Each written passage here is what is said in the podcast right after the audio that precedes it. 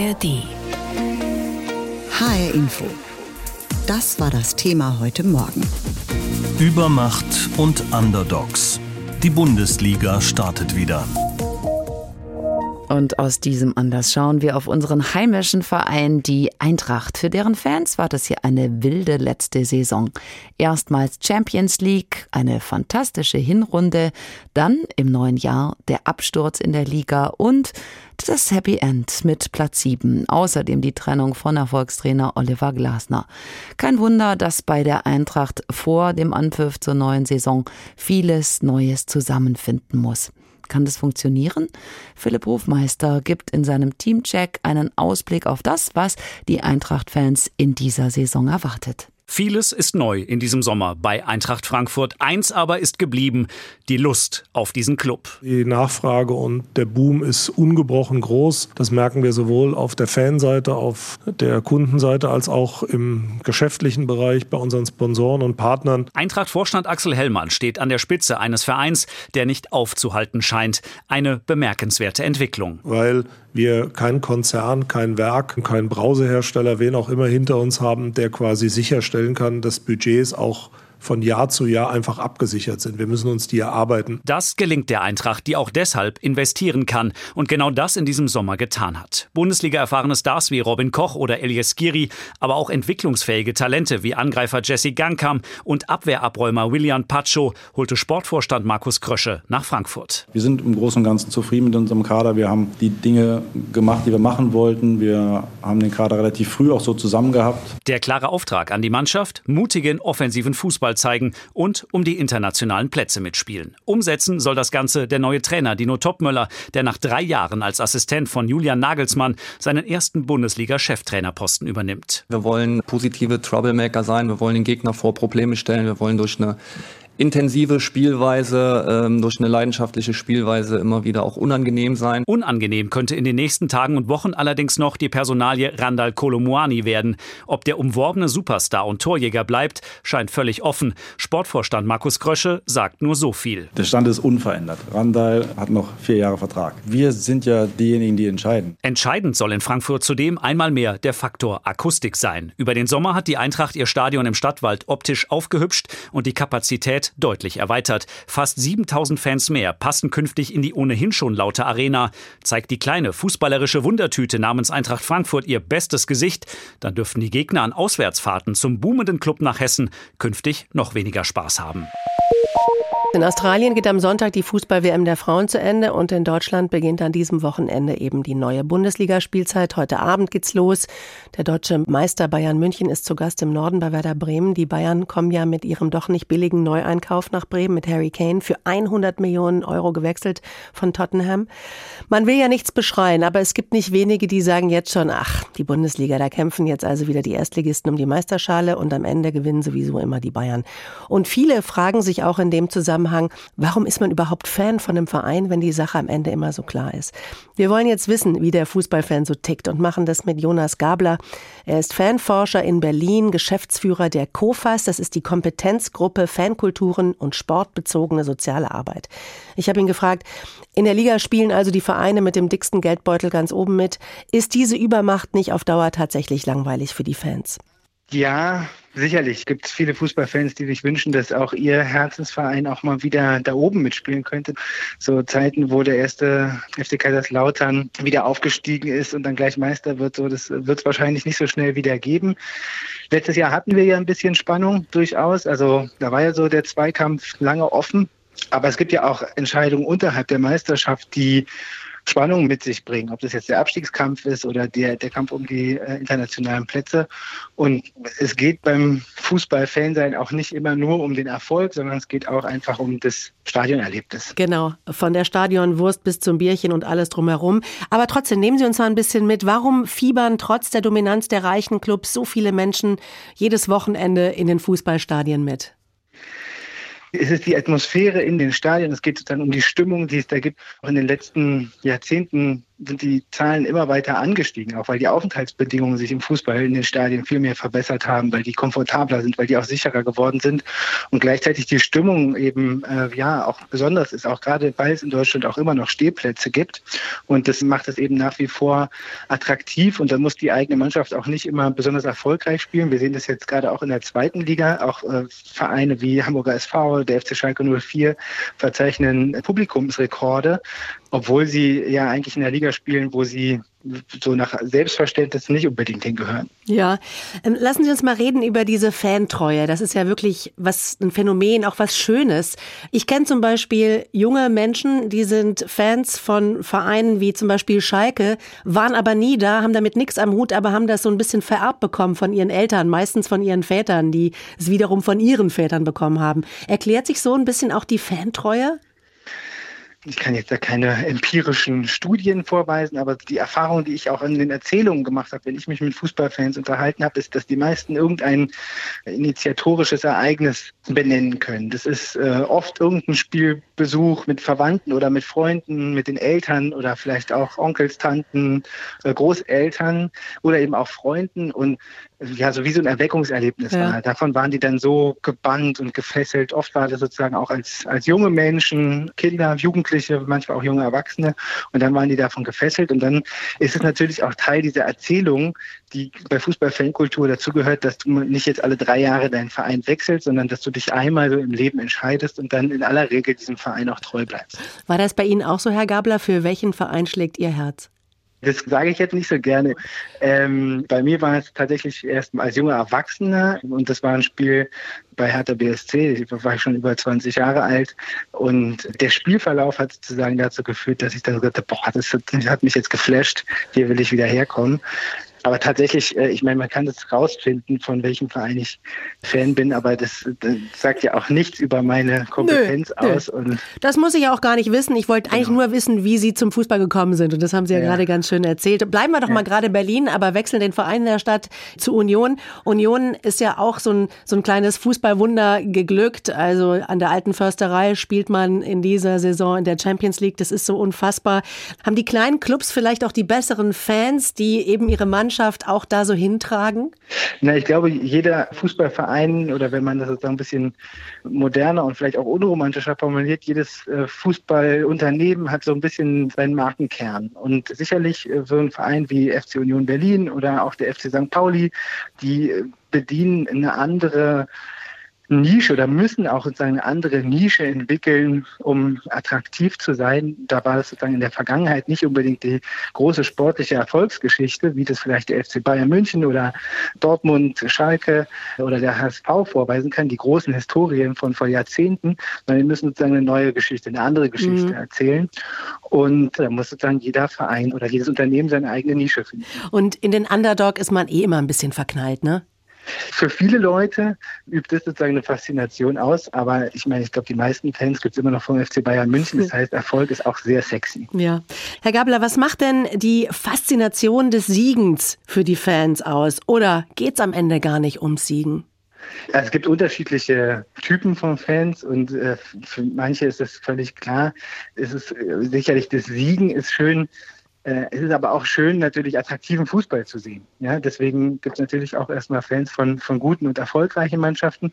Aber die Tatsache, dass eben bis in die zweite, dritte und auch den Ligen darunter tausende Fans äh, jedes Wochenende ins Stadion pilgern, zeigt halt, es gibt auch eine Faszination jenseits davon. Und das ist das Gemeinschaftliche, das gemeinschaftliche Erleben, dass man da Freunde trifft, dass man da Rituale hat, denen man folgen kann, dass man Emotionen ausleben kann. Und das sind positive wie auch negative Emotionen. Also auch das Frust ausleben oder das Wut ausleben ist ja etwas, äh, was sozusagen ein Stadionbesuch ermöglicht und was sicherlich auch eine gewisse Attraktivität ausmacht. Heute Abend halb neun geht's los. Werder Bremen hat Bayern München äh, zu Gast. Wo gucken Sie das Spiel? Äh, ich, ich gucke keinen Fußball. Ich werde das Spiel nicht sehen. Ich äh, bin heute Abend anders verplant. Ich mache einen kleinen Ausflug. Mein Urlaub beginnt jetzt und deswegen bin ich heute Abend äh, nicht vor dem Fernseher und werde Fußball gucken. So sieht das aus. Heute Abend geht's los. Der Dauerdeutsche Meister Bayern München ist in Bremen zu Gast. Und am Sonntag steigen dann auch die beiden Hessen-Clubs im Oberhaus der Liga mit ein ins Geschehen und passenderweise auch gleich noch gegeneinander. Darmstadt 98 ist zu Gast bei der Eintracht in Frankfurt. 17.30 Uhr ist Anpfiff am Sonntag, das letzte Spiel des ersten Spieltages. Die Lilien, also die Rückkehrer in die erste Liga, haben einiges vor in dieser 61. Bundesliga-Saison. Sie sind natürlich der große Außenseiter mit dem kleinsten Etat, aber eine Eintagsfliege will man nicht bleiben. Es gilt die Devise mit einem gewissen Team-Spirit zum großen Traum. Matthias Merget aus der H-Info Sportredaktion hat sich das Team mal genauer angeschaut. Es waren harte, intensive Wochen der Vorbereitung für die Lilien. Gerade als Aufsteiger hat man ja den Anspruch, vielleicht noch ein wenig härter zu arbeiten als die Konkurrenz. Und eins hat den Trainer Thorsten Lieberknecht ganz besonders gefreut. Dass wirklich alle Neuzugänge tatsächlich von der Mannschaft top integriert worden sind in relativ kürzester Zeit. Und auch wenn man dann mal so ein bisschen in der, in der Staff rumhört, ja, bei den, den Leuten, die manchmal so die Seele im Hintergrund sind, Zeugwarte und so, die die Spieler noch, noch näher kennenlernen, die mal ihr Herz ausschütten, auch die haben gesagt, also alle Neuzugänge machen einen Top-Eindruck. Das wird auch so sein, davon gehen wir mal weiterhin aus, auch wenn es im DFB-Pokal schon mal einen bitteren Niederschlag gab.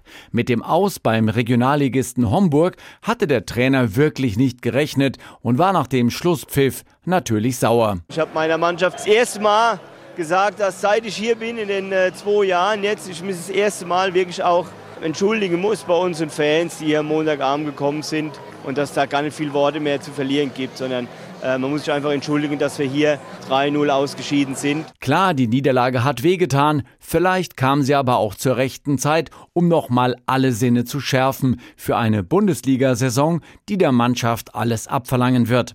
Matthias Honsack, der seit vier Jahren für die Lilien spielt, ist sich der außerordentlichen Herausforderung bewusst. Dass wir jetzt nicht so die, die extremen Einzelspieler vielleicht haben, wie, es Bayern hat oder Dortmund hat, das ist uns klar. Und ähm, wenn wir da als Mannschaft, glaube ich, gut ähm, funktionieren am Platz, ähm, dann glaube ich, werden wir es dem einen oder anderen Gegner schwer machen. Aus Darmstädter Sicht hoffentlich schwerer als dem Viertligisten Homburg im DFB-Pokal.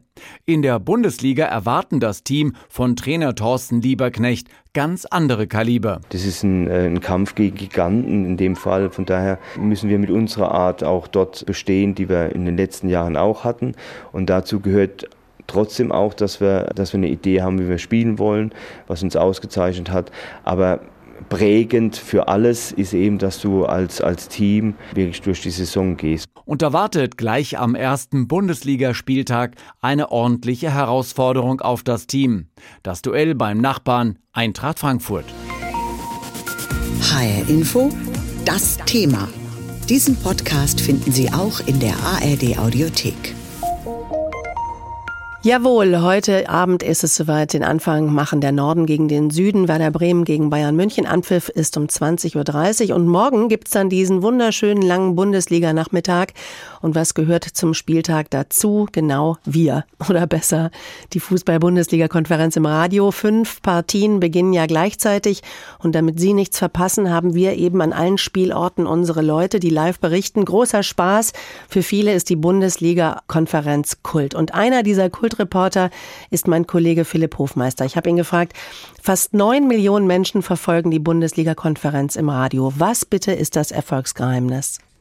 Also das Live-Erlebnis Fußball in dieser Form, in dieser Konstellation, das gibt es eigentlich nur in der ARD-Bundesliga-Konferenz. Mhm. Dieses Tor in und dann diese kurze Sekunde, wo du überlegen musst, für wen ist es jetzt gefallen? Ja, was ist genau da passiert? Diese Faszination, wo gefühlt ganz Deutschland einmal kurz die Luft anhält in diesem Moment. Das ist die Bundesliga-Konferenz. Viel schöner, viel liveiger, viel authentischer kann Radio eigentlich nicht sein. Das ist wahr. Und das Bild fehlt halt. Das heißt, du musst das ganze Spiel nur mit Worten beschreiben. Du darfst mhm. nichts auslassen. Wir sehen ja nichts. Wir brauchen ja Kino im Kopf. Wie kann man sich eigentlich darauf vorbereiten? Legst du dir da bestimmte Formulierungen zurecht?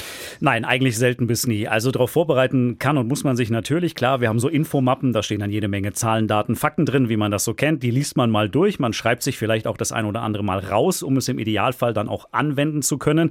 Aber ansonsten, es ist und bleibt die Magie des Augenblicks. Und ich sage immer, und viele andere Kollegen sagen das auch, als Reporter warst du dann am besten, wenn du hinterher nicht mehr genau weißt, was du gebrüllt hast in dem Moment. Denn wenn es dich komplett übermannt, diese Emotionen, wenn du da so komplett ausleben kannst, dass du gar nicht mehr du selbst bist in dem Moment, dann ist ein Reporter genau das, was er sein soll. Und nach dem Spiel bist du auch ein bisschen heiser wahrscheinlich, ne? Bisschen heiser mhm. und manchmal auch ein bisschen überfordert mit der Gesamtsituation. Das gehört aber auch dazu, ist schön. Sagst du eigentlich Kugel oder Ball? Äh, je nachdem. Ähm, ab und zu sage ich auch mal Leder. Da wird man dann auch gerne mal für kritisiert, denn das ist ja inzwischen eigentlich gar kein echtes Leder mehr. Aber im Idealfall, es ist ja streng genommen auch keine Kugel. Eben. Es ist ein Ball, ähm, es ist ein Spielgerät. Es gibt tausend Varianten, aber eigentlich ist und bleibt es der Ball. Genau. Wie behältst du denn während des Spiels im Stadion den Überblick? Also ganz ehrlich, ich, ich frage mich, wie das funktioniert. Du siehst die Rückennummern, weißt natürlich sofort, wer das ist. Aber was brauchst du dazu, um die Kontrolle zu behalten? Ja, ein spezielles Talent, so würde ich es mal formulieren. Denn es geht ja nicht nur darum, das zu sehen, was unten auf dem Platz passiert, sondern man muss sich das so vorstellen, es gibt drei Komponenten. Dieses Fußballspiel da unten, 100 Meter unter dir. Dann hast du einen Ablaufzettel vor dir liegen, wo genau draufsteht, von wann bis wann du für welche Sender sprichst. Und links neben dir oder rechts neben dir steht eine Funkuhr. Das heißt, deine Augen pendeln permanent Ja. zwischen Abrufzettel, der Uhr und natürlich diesem Fußballspiel, das du ja noch live obendrein auch noch schildern sollst. Stimmt ja. Ich glaube, das kann man nicht komplett lernen. Man braucht ein bestimmtes Talent dafür. Und es ist tatsächlich so, dass aber auch in diesem Fall viel Learning by Doing ist. Also irgendwann entwickelt man so ein Gefühl Ja. dafür, wie das Ganze dann in Gesamtheit funktioniert. Kannst du dich noch an deine erste Bundesliga-Konferenz erinnern? Ja, das war ein Heimspiel von Eintracht Frankfurt gegen den FC Augsburg an einem Samstagnachmittag. Relativ unspektakuläres Spiel, aber ich war der aufgeregteste Mensch im ganzen Stadion. Das glaube ich. Das Besondere in der Bundesliga-Konferenz können sich die Reporter gegenseitig hören und sich dann eben auch äh, bei einem Tor sofort zu Wort melden. Was ist, wenn gleichzeitig ein Tor fällt? Dann gewinnt der, der lauter brüllt. Nein, Spaß. es gibt natürlich auch einen Mann oder eine Frau bei uns im Ohr. Also wir haben einen Regisseur oder eine Regisseurin sitzen, und zwar in Köln beim WDR, dem Federführer dieser Bundesliga-Konferenz. Und die steuert uns auch so ein bisschen. Das ist übrigens noch der vierte Faktor, den ich gerade vergessen habe, dass auch gerne mal, während du live redest, dann auch noch jemand dir aufs Ohr plärt Ja, und dir Anweisungen gibt, wenn anderswo gerade was passiert, wenn die Reihenfolge umgestellt wird, wenn du schneller zum Ende kommen sollst. Also auch das ist ein Teil des Ganzen. Also wir haben auch quasi einen Menschen im Ohr, der uns ab und zu ein bisschen steuert und sagt, was wir wann zu tun haben. Aber du könntest auch Fluglotse werden, oder? Mit den Voraussetzungen inzwischen vermutlich schon, aber in Naturwissenschaften war ich dafür eigentlich zu schlecht. 90 Minuten geht ein Spiel, manchmal auch deutlich länger. Wie anstrengend ist für dich so eine Bundesliga-Konferenz? So anstrengend, wie intensiv, wie schön. Es gibt tatsächlich auch Abende nach solchen Samstagnachmittagen, wenn man nach Hause fährt und sagt, also die Party heute Abend, da denke ich jetzt noch dreimal drüber nach, ob ich da hingehe, denn ich bin sowas von überladen mit Lautstärke, mit Emotionen. Man geht dann meistens trotzdem hin und am Ende ist es dann auch wieder gut. Aber es ist tatsächlich so, dass man das merkt, äh, stimmlich, emotional. Man hat ein, zwei Stunden, wo man einfach so ein bisschen sich wieder erholen muss dann im Nachgang. Bist du morgen am Start in der Bundesliga-Konferenz? Morgen nicht, da die Eintracht ja am Sonntag spielt, aber dann übernächsten Samstag, wenn unser Aufsteiger, unser hessischer Darmstadt 98 zu Hause gegen den Champions League-Teilnehmer Union Berlin in äh, die neue Saison mit einem Heimspiel dann startet. Philipp Hofmeister aus der Info Sportredaktion freut sich auch schon wieder drauf, live aus dem Stadion zu berichten. Phil, tu mir einen Gefallen, ja? Brüll doch einfach mal Tor in Frankfurt oder Tor in Darmstadt. Ich hab's. Eins, ich hab's zwei, befürchtet. drei. Und los. Tor in Frankfurt! Und Tor in Darmstadt! Ich danke dir. Gerne. Ja, und weil die Liga eben wieder losgeht, ist auch er wieder am Start. Und da ist er, Arndt. Zeiglers wunderbare Welt des Fußballs. Zack, zack, zack, zack, zack. Oh Gott. Der erste Spieltag. Mit Kopfballungeheuer Zeigler. Ach du Schande. Ja, ja, ja. Oh, na. Uh. Oh. Oh, oh, oh. Es geht wieder los. Die Sommerpause der ersten Bundesliga ist endgültig vorbei. Wie sehen Sie das? Das sehe ich ganz gut. Geht mir genauso, geht Thomas Tuchel aber gerade etwas anders. Bei dem nach der 0 zu 3 Heimniederlage der Bayern im Supercup gegen Leipzig ganz leise der Wahnsinn durchklang. Konnten Sie für sich schon beantworten, woran es lag? Nee. Nee. Das war aus der ersten Erregung heraus eine eher knappe Analyse. Später fand Tuchel seine Fassung wieder und antwortete etwas wortreicher. Warum kann man es dann hier nicht umsetzen? Keine Ahnung. Etwas, habe ich auch gesagt. Noch ein bisschen später redete er dann wirklich und erklärte messerscharf, was er gerade alles nicht versteht. Ich weiß es nicht.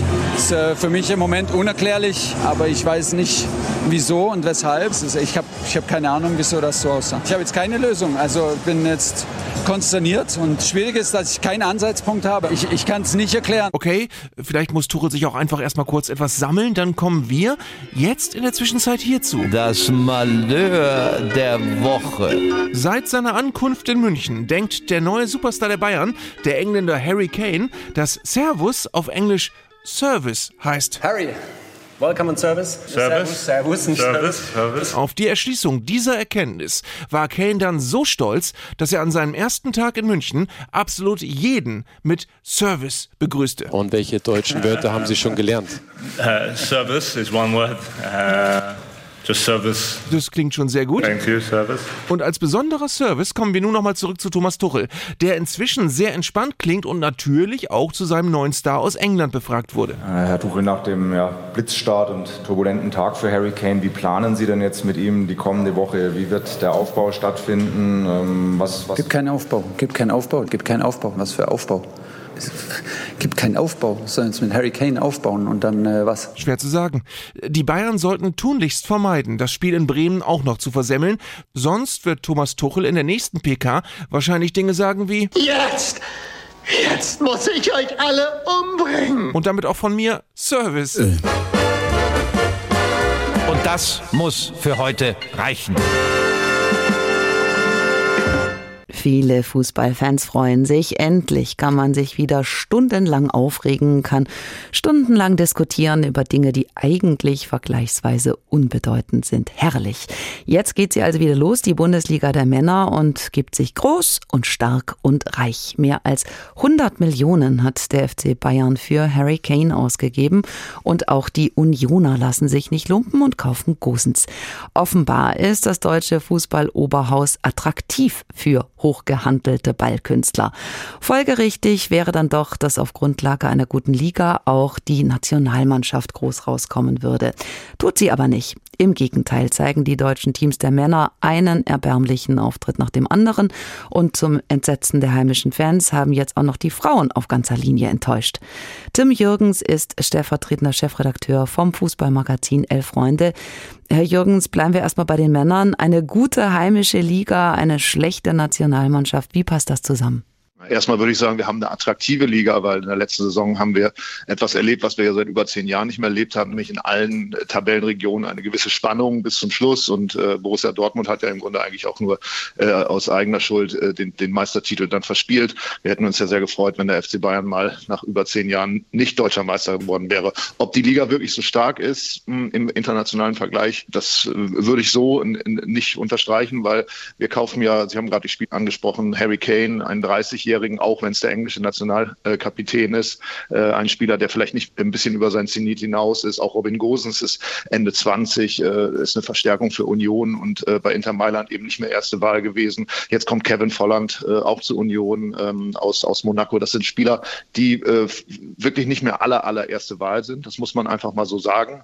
Ähm, jetzt zur Nationalmannschaft. Das sehen wir ja seit, spätestens seit der WM 2014, als Deutschland Weltmeister wurde, sehen wir einen sukzessiven Nachlass der Qualität in der Mannschaft. Äh, man hat da offenbar verpasst, auch in der Ausbildung der Spieler alles richtig zu machen, obwohl der DFB sich ja immer als, sehr gut äh, organisierter Verband sieht. Und das sind jetzt äh, letztendlich die Folgen daraus, dass die Nationalmannschaft drei Turniere in Folge, das haben wir in der deutschen Fußballgeschichte noch nie erlebt, frühzeitig ausgeschieden ist. Auch England hatte über Jahrzehnte das Problem, dass man aus der Liga heraus keine gute Nationalmannschaft formen konnte. Damals sagten viele, die Clubs bestehen einfach aus zu vielen Söldnern aus aller Herren Länder, während der heimische Nachwuchs vernachlässigt wird. Das heißt, das ist das Problem, der heimische Nachwuchs, die Förderung? Nein, sehe ich nicht so, weil wir haben ja äh, um das Jahr 2000 herum damals eine Taskforce gegründet. Auch die Nachwuchsausbildung wurde da deutlich engmaschiger gemacht. Also insofern eigentlich müssten die Voraussetzungen geschaffen sein, dass man Spieler äh, nach wie vor von hoher Qualität findet. Natürlich ist es immer wieder in Wellenbewegungen so, dass sich auch Generationen abwechseln. Wir haben eine sehr, sehr gute Generation 2009 gehabt, die dann später 2014, also die in 2009 ähm, in den äh, Juniorenmannschaften große Titel gewann und dann 2014 mit der Herrenmannschaft äh, den WM-Titel holte. Also insofern, das sind dann auch so goldene Generationen und dann kommen manchmal Spielergenerationen nach, die nicht ganz so stark sind. Ich glaube, wir leben jetzt dann eben schon über sechs, acht Jahre in einer Zeit, wo eben nicht mehr die entsprechenden Spieler da sind, die entsprechend gut ausgebildet sind. Das hat, glaube ich, weniger was damit zu tun, dass, dass sehr viele äh, ausländische Spieler in die Bundesliga kommen. Das hat es ja seit äh, ungefähr 30 Jahren schon gegeben und ich glaube, das ist auch der Normalzustand, gerade bei großen Vereinen wie dem FC Bayern oder Borussia Dortmund, dass man eben sich auch dem internationalen Wettbewerb aussetzt und deswegen ja auch letztendlich die Qualität dann eben auch steigert. Aber wir haben zum Beispiel ein ganz, ganz großes Problem bei Abwehrspielern. Und das sieht man ja auch bei den letzten Turnieren, dass man eben letztendlich auf äh, Spieler angewiesen ist, wie David Raum, die einfach nicht die Qualität haben, um eigentlich in der Nationalmannschaft zu bestehen und auch auf diesem Niveau, auch mit dieser Wahrnehmung zu bestehen. Jetzt kommt zu den spielerischen Mängeln hinzu, dass scheinbar auch irgendwie der Spirit fehlt, der echte Wille, dann auch die letzten Meter zu gehen, der Biss weiter zu kämpfen, auch wenn die Beine wehtun, auch wenn man zurückliegt. Manuel Neuer nannte das einst eine erbärmliche Haltung. Woher kommt das?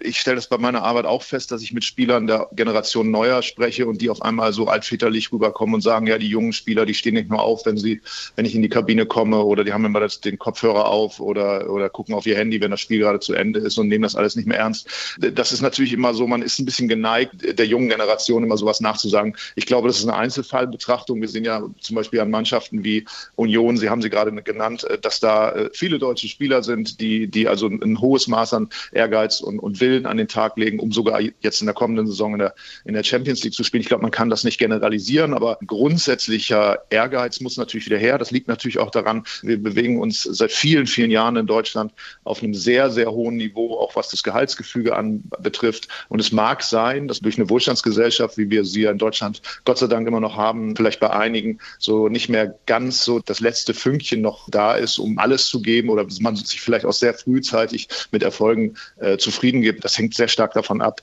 über wen man hier spricht. Ich meine, Thomas Müller ist ja auch im Wohlstand aufgewachsen und hat es geschafft, über 15 Jahre auf höchstem Niveau zu spielen, Philipp Lahm und so weiter und so fort. Ich glaube, das greift aus meiner Sicht zu kurz. Diesen Podcast finden Sie auch in der ARD Audiothek.